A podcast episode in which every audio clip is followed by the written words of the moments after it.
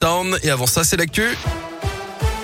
Et c'est avec Colin Cotte. Bonjour Colin. Bonjour Guillaume, bonjour à tous. À la une de l'actualité, cet incendie dans Saint-Denis en Bugey. Hier soir, un feu de cuisinière selon le progrès qui a pris dans un appartement au premier étage d'un immeuble du centre-ville.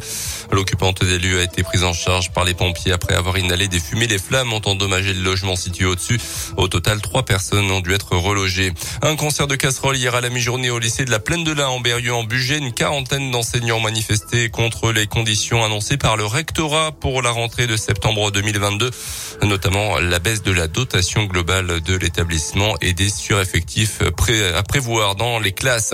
Après les pizzas Butoni, les chocolats Kinder, un nouveau rappel de produits contaminés en France. Cette fois, c'est du fromage qui concernait des bris, des coulommiers de la marque Grain d'Orge, notamment commercialisés dans plusieurs grandes surfaces, avec un risque de listériose selon les autorités sanitaires, une infection bactériologique rare mais particulièrement meurtrière une fois déclarée.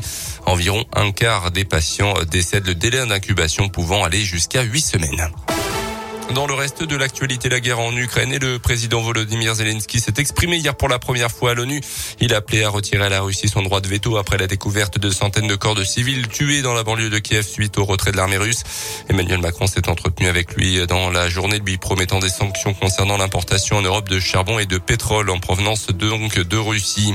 Le gouvernement qui a publié son rapport d'enquête sur le groupe privé Orpea, un rapport qui confirme les dysfonctionnements graves dénoncés par un journaliste dans un livre enquête. Nourriture insuffisante, documents financiers insincères des établissements souvent suroccupés.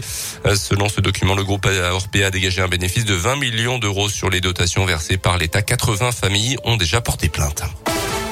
Les sports avec le basket hier et fin de la saison régulière d'Eurocoupe hier à Equinox face au Virtus Bologne pour la Gelbourg. Après une première mi-temps énorme de la part de la jeu, les Rouges et Blancs s'inclinent finalement 90 à 68. Le coach Bressan Laurent Leniam fait le bilan de cette saison en Coupe d'Europe. On l'écoute au micro Radio Scoop de Didier Berthet. On est à la fois très près et à la fois un peu loin pour accéder aux playoffs. La première chose, je l'ai dit, c'est que la différence d'équipe entre les deux groupes est énorme.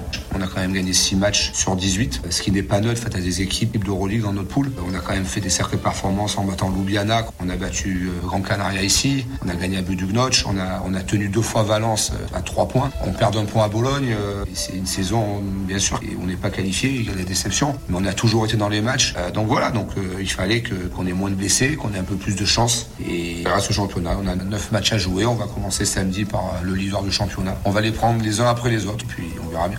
Et le club urgent termine donc 9e et a plus que le championnat désormais pour tenter d'accrocher les playoffs avec la réception euh, samedi à 20h du leader Boulogne-Levallois. Et puis du foot, quart de finale à la Ligue des Champions. Hier soir, victoire de Manchester City et de Liverpool. Ce soir, Chelsea, Real Madrid et Villarreal. Bayern unique au programme.